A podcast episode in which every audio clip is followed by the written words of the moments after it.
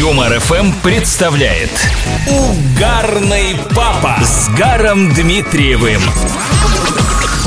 Меня зовут Гар Дмитриев. Всем привет.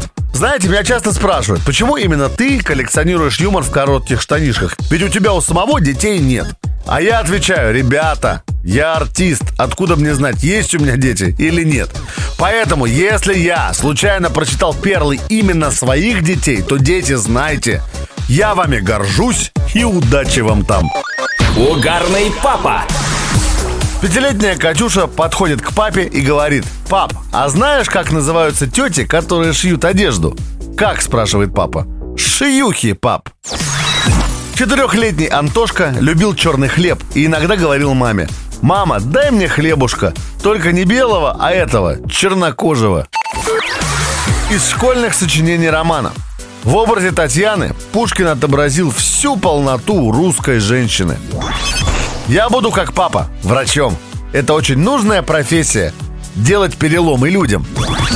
Из произведения Некрасова крестьяне узнали, как им плохо живется. Съев ядовитый гриб, можно сильно подпортить себе репутацию. Угарный папа. Трехлетний Кеша выходит в первый раз с мячиком на дачный участок и обращается к маме. «Мам, можно кидать высоко?» «Можно!» Кеша посмотрел в небо и сделал вывод. Логично, лампочки-то нету. Бабушка читает четырехлетней Ирочке сказку на ночь. Ирочка никак не может уснуть, с интересом слушает и просит.